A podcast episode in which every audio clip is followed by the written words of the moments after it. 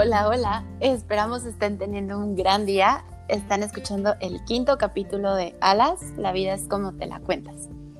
En esta ocasión, y por motivo de que apenas hace dos días fue 10 de mayo, Día de las Madres en México, queremos grabar un capítulo especial en torno a las madres, a las mamás, y como temas de salud mental y de cuestiones emocionales, pero bueno, vamos a dejar que nuestra terapeuta nos hable más a detalle de eso.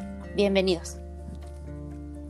Eh, muchas gracias. Hola a todos. En esta sesión eh, quisiéramos aportar una reflexión sobre justo la maternidad en el marco del Día de las Madres y en el marco también de la cuarentena en la que seguimos todos.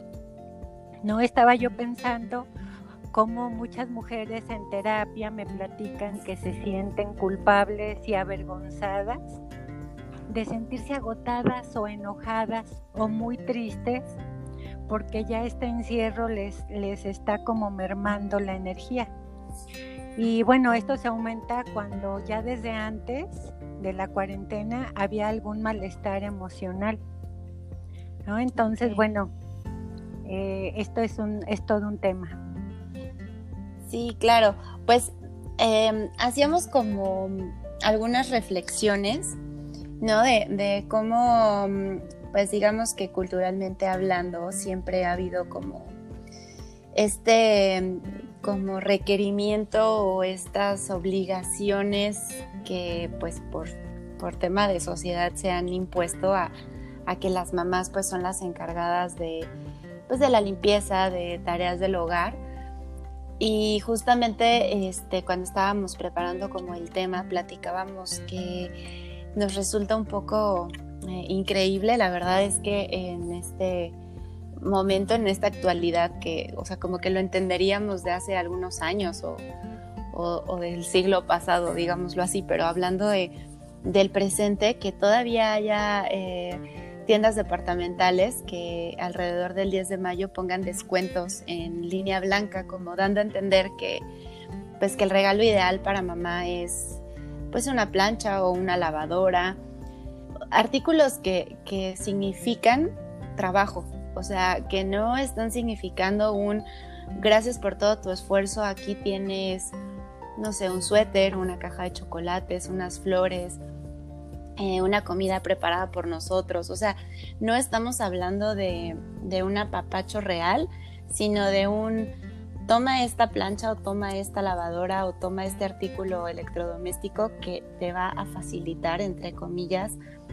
tus labores y tus obligaciones, ¿no? Entonces, como que claramente las tiendas departamentales lo hacen porque pues todavía hay gente que, se mueve en esta línea de, pues, de conceptualizar a mamá, ¿no? En torno a las cosas de la casa y, y lo cansado que puede ser para un montón de mujeres que, pues que eso es el significado de ser madre, ¿no?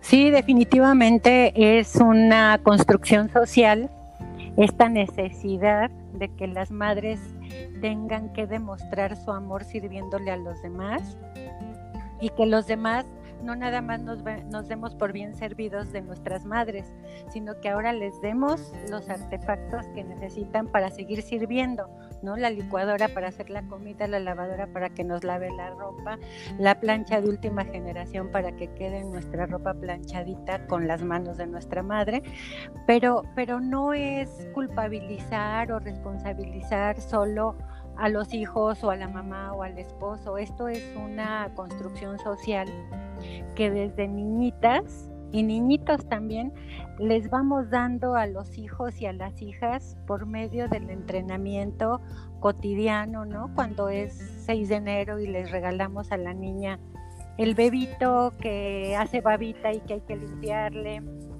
o la planchita o el hornito para hacer las galletitas que luego le va a invitar a sus hermanitos.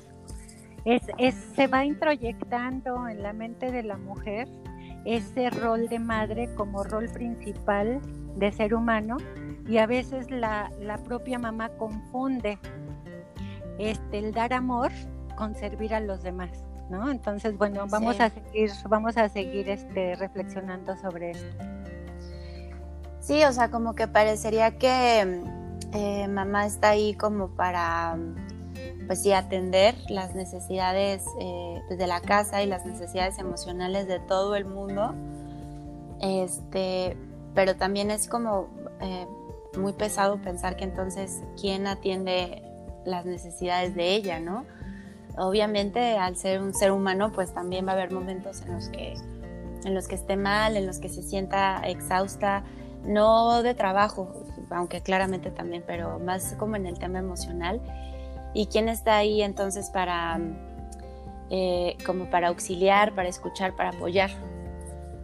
Ah. Sí, ese, eh, fíjate que con eso me das pie a, pensar, ¿será entonces que toda esta sobreexigencia eh, de la mujer hacia sí misma y de la sociedad hacia las madres puede después desembocar en la ansiedad, en la depresión, en un trastorno obsesivo compulsivo, eh, en, una, en una autoexigencia que como nunca va a poder dar al 100% lo que ella quisiera dar. Entonces, aparte de haber trabajado tanto, se siente insatisfecha con sus propios logros y entonces eso deriva en que se sienta ansiosa, deprimida y a veces no saben ni por qué, no logran ubicar exactamente el motivo. Si es que pareciera que lejos de que conforme vas creciendo se van haciendo más pequeñas estas exigencias, al contrario, ¿no? O sea, es como que cuando una mujer llega a cierta edad de adolescencia o a lo mejor un poco antes, pues empieza a tener como las exigencias físicas, ¿no? De, tienes que ser de esta manera, tienes que pesar tanto, tienes que verte así. Eh, entonces empezamos como a tener estas rutinas de, bueno, como soy mujer, pues tengo que adoptar eh, ciertos rituales este, de belleza, ¿no? De, eh, y, digamos que a lo mejor en ese momento pues no es tan complicado porque al final del día pues haces esos rituales y, a lo mejor atiendes la escuela y ya, pero después la vida se va poniendo un poco más compleja y entonces eh, pues a veces ya eh, formas una familia o te casas y entonces ya no es nada más eso, sino aparte ahora súmale las labores de casa, pero te tienes que seguir viendo bien y te tienes que seguir arreglando y tienes que seguir cumpliendo el estándar previo, pero ahora pues ya tienes como un nivel más ¿no? de exigencia. Y luego para las que deciden convertirse en madres, pues es esos dos que ya venían cargando, más el que sigue de, cuidado de los hijos. Y si deciden tener más de un hijo, pues entonces ahora la carga va al doble. Y entonces pareciera que no es como que en algún momento de la vida esto va a ir en, en, descenso o en un descanso, porque al final son, son tareas que son de todos los días. O sea, eh, digamos que eh, si la gente está acostumbrada a verte arreglada, peinada, maquillada, pues no es como que a veces sí, a veces no, o sea, es algo que en teoría tienes que mantener siempre, ¿no? Y, bien arreglada y la ropa planchada y, y la comida hecha y la casa limpia y los hijos listos y además ahora también es como esta exigencia de y una carrera terminada y un empleo bien redituado y todo pasando al mismo tiempo. Entonces llega un punto en el que pues puede ser abrumador. Claro, y pienso, siguiendo esta línea, pienso que ninguna mujer debería de responsabilizarse a sí misma de sufrir eh, un trastorno mental tipo depresión o ansiedad durante ningún periodo de la vida, porque todas las madres que sufren de esto necesitan ayuda especializada psicoterapéutica, escucha y un acompañamiento sensible y, que haga sentir a la mujer que de verdad no es ella la que lo generó. Entonces, además de esto, el tratamiento es en muchos casos, eh, ¿cómo decirlo? Es, incluir la terapia familiar porque está involucrada toda la familia en este tipo de enfermedades mentales o, no me gustaría patologizarlo y decir enfermedad, sino estos eventos en los que la mujer se siente inadecuada, ¿no? Sí, claro. Y yo creo que aquí como que a mí me, me da como espacio para, para decirle a las personas que, nos escuchan que pues así como, eh, como mujeres de repente nos podemos hacer cargo de tantas cosas o de estar al pendiente de tantas cosas, pues sería increíble que alguien a nuestro alrededor pudiera venir y decir, no sabes qué, yo te veo muy mal o te veo muy triste o te veo muy enojada y, y yo creo que deberías de tomar terapia. A lo mejor eso sería increíble, ¿no? Que alguien cercano, mamá, pareja, un amigo, amiga, no sé, quién sea. Pero a veces nadie sabe cómo se siente realmente el tema más que uno mismo. A veces nadie se está dando cuenta de que por dentro está siendo demasiado difícil. Y yo creo que aquí se, se vale decir, yo misma voy a buscar ayuda, yo misma tengo que alzar la mano y decir, esto está siendo demasiado, ¿no? como que volvernos responsables de estar bien emocionalmente también eh, puede ser que si ya venimos con tanta cosa encima, pues ya una más podría ser lo de menos. Pensar que, que nos tenemos que hacer responsables de estar bien emocionalmente. Sí, eh, ahorita me hace recordar a una paciente, una señora ya muy mayor, tendrá más de 90 años, que ella perdió a un bebé, tuvo cinco hijos, perdió al último casi recién nacido. Y, con tanto trabajo en casa y con los otros cuatro hijos que se dedicó a cuidar y a servir al esposo, porque ahí estaba como muy, muy arraigado este, estos dos roles de estereotipos de la mujer al servicio del hombre y de la familia y el hombre afuera a trabajar. Ella jamás se dio cuenta que sufrió un duelo terrible y que nunca pudo parar, respirar y darle un espacio a sus emociones, un espacio a sus sentimientos.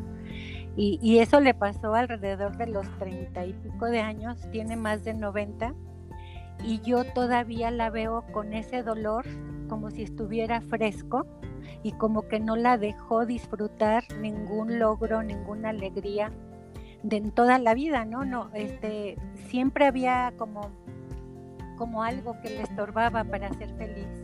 Y es que esos duelos congelados estorban muchísimo después en la vida. Pareciera que uno dice, no, eso me pasó hace 30 años, ya ni siquiera le voy a hacer caso, pero es una vocecita interior que no te deja, que no te deja nunca. Sí, como, como el dicho este que, de como que la piedrita en el zapato, ¿no? O sea, a lo mejor mientras vas caminando se mueve y de repente no la sientes tanto y de repente es más incómoda, pero al final sabes que siempre está ahí. Y como que valdría la pena decir, bueno, eh, mejor hago el trabajo rápido antes de que me, pues me amargue más tiempo o me, o me cause problemas por más tiempo, ¿no? Sí, y es al revés. Sí, claro, hay gente que lo, que lo deja y te acompaña hasta donde tú dejes que te acompañe. O sea, hablando de 10, 20, 30, el resto de tu vida. O sea, no, no se va a ir como por arte de magia, ¿no? Claro. Eh, otro de los temas que, estábamos revisando cuando, cuando estábamos ideando esta plática era la productividad de las madres. ¿no? Muchas madres se sienten mal porque piensan que no han hecho nada en todo el día. Otras no entienden por qué están tan cansadas. Y es que en realidad cuidar de los hijos, proveerlos de alimentos, mantener orden y limpieza en casa, es en sí mismo un trabajo a tiempo completo, no de ocho horas, de 24 horas. Las madres tienen presente a su familia en sus pensamientos buena parte del tiempo, por no decir todo el tiempo. Se ocupan y se preocupan y esto es una carga mental difícil de llevar cuando no hay autocuidado. Claro, y, como por autocuidado, ¿qué, ¿qué cosas podrían ser? O sea, como, que ahorita estamos como que bueno, habrá muchas mujeres que están a tiempo completo este, dedicadas entre casa, hijos, escuela, actividades, pero todo dentro de la casa. Como que qué cuestiones podrían este, funcionar como autocuidado bajo las circunstancias en las que estamos, ¿no? Claro, sí, claro, hay que adecuarlo ahorita. Bueno, yo pienso que uno, el principal sería darnos cuenta que, los cuidados de la casa se comparten con el padre o la pareja, no, solo, no solo con los hijos, ¿no? Se comparten en familia, que, que todo el, eh, toda la dinámica del hogar tiene una carga mental y que hay que dividirla también. También revisar redes familiares y sociales porque muchas veces pueden ayudar, aunque sea escuchando, dando consejos, compartir maneras en que se han solucionado los problemas en otras familias, en otras familias de nuestra tribu. Sí. Sí, yo creo que también es como, obviamente cada familia tiene estructuras diferentes en cuanto a edades, en cuanto a número de integrantes, pero habrá bastantes o, varios pues que tengan a lo mejor niños ya no tan chiquitos o unos muy chiquitos y otros más adolescentes. Y yo creo que sí es importante compartirlo con la pareja en caso de que, de que haya una, pero también por ejemplo delegar este, responsabilidades con, con quien ya se pueda hacer cargo de cosas, ¿no? O sea, eh, yo creo que no es justo como decir, bueno, yo soy el adulto, otra vez entre comillas, porque soy el, la más grande y entonces yo me aviento todo. Se vale, yo creo que pedirle a, la capacidad de cada integrante de la familia, este, bueno, tú te vas a encargar de recoger, de doblar, de guardar, a las capacidades de cada quien, pero que sí esté repartido, porque si no es este demasiado, ¿no? Sí, después pues las las mamás colapsan por eso. Estaba pensando ahorita en las depresiones más conocidas en los ciclos de las mujeres. ¿no? Está la depresión postparto, que es como de las primeras que se identifican, pero también está el síndrome del nido vacío, y, se que se consideran casi por las personas como componentes normales del tránsito de la vida de las mujeres. También hay otros trastornos como de alimentación, ¿no? sobre todo en adolescentes anorexia, bulimia, que afectan a, un 95% eh, de mujeres más que de hombres, ¿no? Son 5% hombres, 95% mujeres. Y esto me hacía recordar cómo las mujeres siempre queremos agradar y siempre estamos bajo el escrutinio de la mirada de los demás. Y lo que dices hace rato, ¿no? Que estés este, como delgada, pero que también seas buena profesionista, que también seas buena madre, buena esposa. Eh, de verdad, esa exigencia social, me, me preguntaba yo si, si esto puede redundar en que se produzcan todos estos desequilibrios emocionales de los que hablábamos antes. Sí, pues yo creo que sí, seguramente sí. Y yo creo que una parte eh, importante es como entender, a veces sentimos que es como nuestra propia voz diciéndonos tienes que hacer esto, tienes que cumplir con tal o cual eh, estereotipo, ¿no? Pero también vale la pena como darse cuenta que no es precisamente una voz propia, es una voz que está allá afuera, es más bien como la sociedad, o sea, no tiene una cara particular es, es algo que ha pasado por generaciones y que lo ha vivido nuestra bisabuela, nuestra abuela, nuestra madre, nosotras, y, como que ha costado mucho trabajo hacerlo evidente y decir, sí pasa, sí sucede.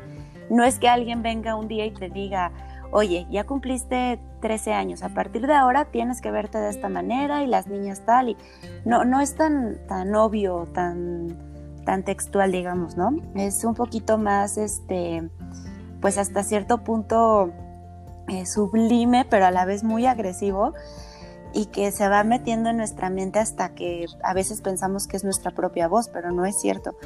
Y, y cuando te das cuenta que no es tu propia voz y que puedes tener una propia voz que te diga que las cosas no son así, entonces yo creo que ahí también puede empezar un poquito el, el cambio y de decir, o sea que yo puedo tener mi propia pues mi propia definición y mi propio, mis propias reglas, mis propios estereotipos, mis propias, este, no sé, mis propias aspiraciones de lo que para mí va a ser vivir mi vida, ya ni siquiera el ser mujer, sino el vivir mi vida como yo la quiera, no como allá afuera me están diciendo que tiene que ser. Claro, eso sí, y aparte de todo esta como equipaje que nos heredaron las abuelas y las madres con la mejor intención, ahora se le suma la exigencia de que trabajemos fuera de casa porque la economía con uno solo no alcanza. Y aparte de ese trabajo extraescolar, ahorita en el, en el marco del confinamiento, a las mamás se les exige que sean las maestras de los hijos en, este, en línea Y entonces yo estoy viendo mucho, se sienten muy abrumadas, se sienten muy agobiadas, sienten que no son suficientes, porque aparte quieren que los niños no se atrasen, pero que saquen buenas calificaciones y el trabajo propio y la comida. Y es de verdad muy fuerte la carga que están teniendo ahorita. Y, y estos tiempos difíciles lo están haciendo todavía más complicado. Entonces, pues eh, creo que se vale que sepan estas mamás que no tienen que rendir al 100%, que no todo les toca a ellas, que también sus parejas y sus hijos pueden ayudar de cierta forma y que si sus hijos, entre comillas, se atrasan en la escuela, no es tan importante, que a los niños el recuerdo que les va a quedar de este, de este confinamiento es cómo colaboraban, cómo cantaban, cómo jugaban, cómo se abrazaban. La creatividad de mamá no les va a quedar este, para siempre cómo aprendieron las tablas o cómo terminaron un trabajo escolar. Solo les va a quedar que mamá se enojaba muchísimo y les gritaba y que qué horrible es estar este, encerrados con la familia. Entonces sí hay que valorar que estamos creando recuerdos de por vida y que la inteligencia emocional es más importante ahorita poderles dar a los hijos herramientas de socialización, de respeto, de, concordia y de equipo que académicos. ¿No? Entonces, creo que es muy importante este, detenerse un poquito a ver cómo estamos viviendo esta, esta pandemia a nivel familiar para empezar a hacer algunos cambios que te vengan bien a ti nada más, no importa. Sí, yo creo que también es como importante bajarle unas cuantas eh, rayitas a la autoexigencia, porque yo creo que a veces viene mucho más de lo que nosotras mismas nos exigimos que lo que todo el mundo está esperando en la casa, por ejemplo, porque eh, lo, que ahorita decías es cierto, nadie está juzgando con un, este, no sé, con una lista de, una checklist de, a ver, ¿qué tan limpio está este espacio? Ah, bien, calificación perfecta. ¿Qué tan limpio está este otro? Tal. No, no es tan, este, tan importante, pues no, no va a pasar nada si uno o dos días la casa no está impecable, ¿no? Tampoco va a pasar nada si dentro de la exigencia, por ejemplo, de alimentación, se falla unos días y, no se come perfectamente saludable o, bajo los estándares que, venían manejando. Este, como que darse espacio a, fallar o a no hacerlo tan bien, también creo que es como importante, ¿no? Como decir, bueno, se está haciendo lo mejor que se pueda y mientras todos estemos sanos y completos es suficiente. Sí, definitivamente. Y eso este, me hace pensar por qué no nos damos el permiso de ser más flexibles y más relajados. Y pensaba que tiene mucho que ver con el miedo. El miedo a perder, entre comillas, el amor de mi familia y a que no me vean como la esposa perfecta o la mamá perfecta. Y ese miedo es otra vez construido con esa voz que tenemos dentro de nuestra cabeza que se compara con la mamá que tuve o la abuela que tuve que eran muy limpias, muy bien hechas, que cocinaban delicioso, que siempre estaban sirviendo. Y tengo miedo a no llenar ese hueco tan grande que en mi cabeza hice de ser madre. Y, bueno, tal vez si leemos un cuento podríamos ejemplificar mejor la manera en que podemos controlar ese miedo. Sí, ya lo tengo aquí en la mano, a la mano, perdón, para compartírselos. Este es un cuento de, Karen Wood y dice así: Érase una vez una mujer que vivía con el miedo. Había convivido con él desde que era pequeña y se había acostumbrado a su presencia, a pesar de que él era muy desagradable, grande y fuerte, y que la mordía con unos terribles colmillos venenosos, paralizando su corazón y debilitando sus músculos. Sin embargo, esto no pasaba tan a menudo, solamente cuando ella hacía algo que a él le molestaba. Un día la mujer decidió hacer algo novedoso, algo para ella misma. Al miedo no le agradó la idea y la mordió con más fuerza, pero a pesar de que el corazón de la mujer casi dejó de latir y sus músculos perdieron fuerza, continuó luchando hasta que anocheció y la, la mujer cayó exhausta en el sueño. Cada mañana empezaba una nueva pelea, en la que el miedo siempre ganaba hasta que un día la mujer logró derribarlo y sujetarlo para que no la mordiera.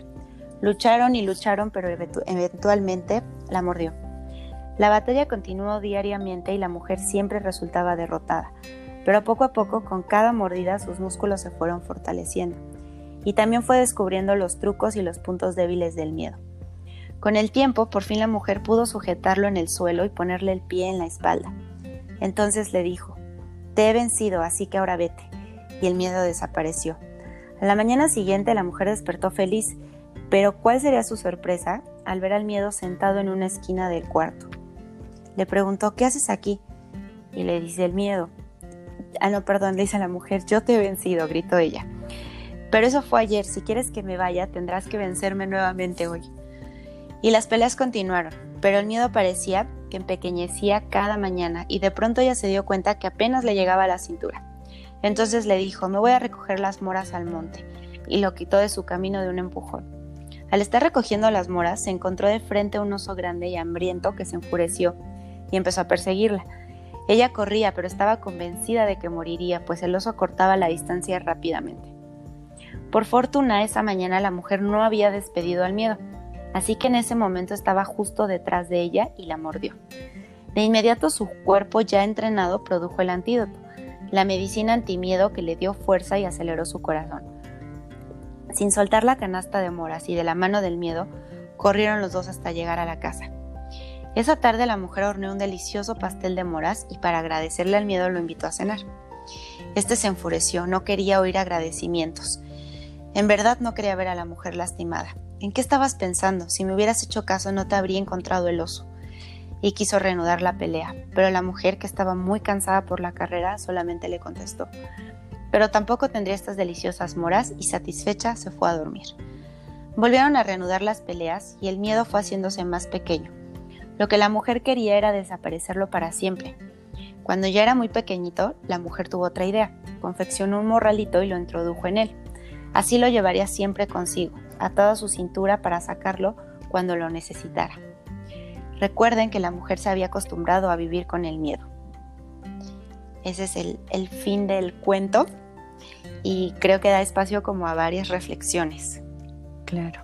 Sí, eh, este cuento a mí me gusta mucho porque habla de esta emoción tan, tan primaria pero tan necesaria que es el miedo y que tiene esas dos caras, ¿no? La cara donde paraliza, donde no permite avanzar, donde no permite tener decisiones afortunadas, pero también la otra cara que cuando, cuando es pequeño el miedo se convierte en precaución.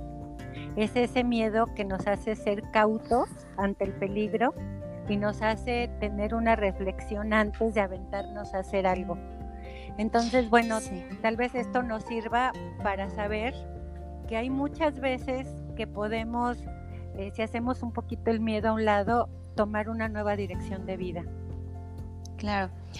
Sí, como al final del día el miedo es una sensación o sentimiento o característica propia del ser humano y tiene un fin de estar ahí, ¿no? Lo, que mencionabas ahorita de pues te aleja de, momentos donde pues tu vida puede estar en riesgo, como en este caso eh, el oso, este, ayuda en muchos momentos. Entonces, como que se trataría de no querer que desaparezca para siempre, pero más bien como identificar en qué situaciones es útil y en qué situaciones está más bien siendo un obstáculo. Y en esos momentos poder hacerlo a un lado y poder continuar como con la vida, ¿no? Seguir caminando. Exacto. Entonces, pues conservemos una porción de miedo en un morralito que le hagamos en nuestra mente. Bueno, pues no sé si te gustaría agregar algo más antes de que nos adentremos en la conocida meditación del fin de cada episodio. Este, por mi parte creo que ha sido como muy enriquecedor poder este, haber planeado este episodio y haberlo podido como exponer aquí con, toda la gente que nos pueda escuchar, eh, como para decir que se vale como em, reflexionar qué clase de personas y qué clase de vida queremos llevar y que no tenemos necesariamente que cumplir con los estándares de nadie, ¿no? Sí, pues creo que lo dices muy bien, hay que amarnos, querernos y ser nuestras mejores amigas. Y, bueno, claro. enseguida eh, les pido a las personas que no puedan detenerse, que vayan manejando o que no puedan cerrar los ojos, sería el momento en que, en que apaguen el podcast. Y a las que sí se pueden quedar, les doy la bienvenida a la quinta sesión de meditación. Como ustedes saben, yo soy una convencida de que la meditación es una de las grandes herramientas para tener tranquilidad, para recuperar nuestra paz interior y para que el estrés no nos gane. Como pudieron comprobar en la meditación anterior, observando el tráfico de nubes en el cielo o los troncos en el arroyo, a veces es muy tentador reaccionar a alguna de ellas. Tal vez ves una nube que te gusta y tengas el impulso de apegarte a ella, de disfrutarla. Sin embargo, si ves una nube o un pensamiento feo o desagradable, tal vez querrás luchar contra ella o huir. Este es un comportamiento totalmente normal. Y a medida que te familiarices más con la práctica de la meditación, te resultará más fácil observar los pensamientos sin juzgarlos o reaccionar a ellos y volver de nuevo a la respiración, así una y otra vez. Teniendo esto en cuenta, siéntate, acuérdate de la posición relajada pero, pero firme y digna. ¿no? Los pies bien puestos en el piso, las rodillas separadas a la altura de los hombros, la cabeza relajada, la coronilla hacia el cielo y haciendo una respiración profunda, inspirando por la boca y expirando por la nariz. Sé que ahora te lo estoy pidiendo al contrario de la vez anterior. Son diferentes maneras de hacerlo. Te vas relajando y cuando estés listo, cierra tus ojos lentamente. Date cuenta del espacio y de los sonidos a tu alrededor. El peso de tu cuerpo con el suelo. Nota la sensación general del cuerpo. Solo nota si es ligero si lo sientes tal vez un poco pesado o tenso. Tal vez tengas que notar en alguna zona del cuerpo tensión para luego relajar. Puede que notes alguna molestia, algún dolor, hormigueo. Es el tiempo de que tomes conciencia y lo sanes con el poder de tu atención y sigue respirando. Date cuenta de cómo tu abdomen se insufla cuando entra el aire y se relaja cuando sale. Observa tu cuerpo respirando. Observa con curiosidad tu respiración no juzgues. No te critiques. ¿En qué parte de tu cuerpo es donde más notas tu respiración?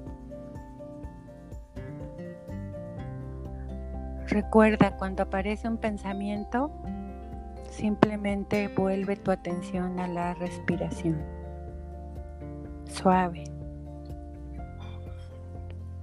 Amable y sigue observando la sensación de la respiración en el cuerpo. Siente relajado todo el cuerpo, de la cabeza a los pies, del centro de los huesos a la superficie de la piel. Todo tu cuerpo relajado y tranquilo. Cualquier molestia solo relaja. Contacta con tu alegría interior, esa alegría natural que tienes dentro de tu cuerpo en el centro de tu pecho. Sonríe hacia adentro. Agradece. Piensa qué afortunado eres de respirar profundamente, de que tus pulmones se expandan con aire limpio, con vida, con salud, con alegría. Llénalo de gratitud. Ese sentimiento maravilloso que barre con cualquier cuestión, con cualquier tema que te moleste. La gratitud. Date unos segundos.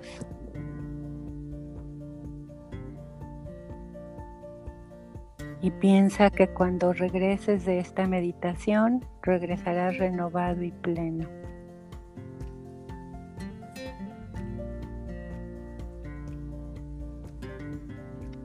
Ahora puedes volver la atención a la sensación de contacto, de peso con el cuerpo. Vuelve a escuchar los sonidos, vuelve a sentir el espacio donde estás y lentamente puedes abrir los ojos. Dedica unos segundos a observar cómo se siente tu cuerpo, cómo estás después de haber parado la meditación, cómo estás después de haber descansado unos minutos.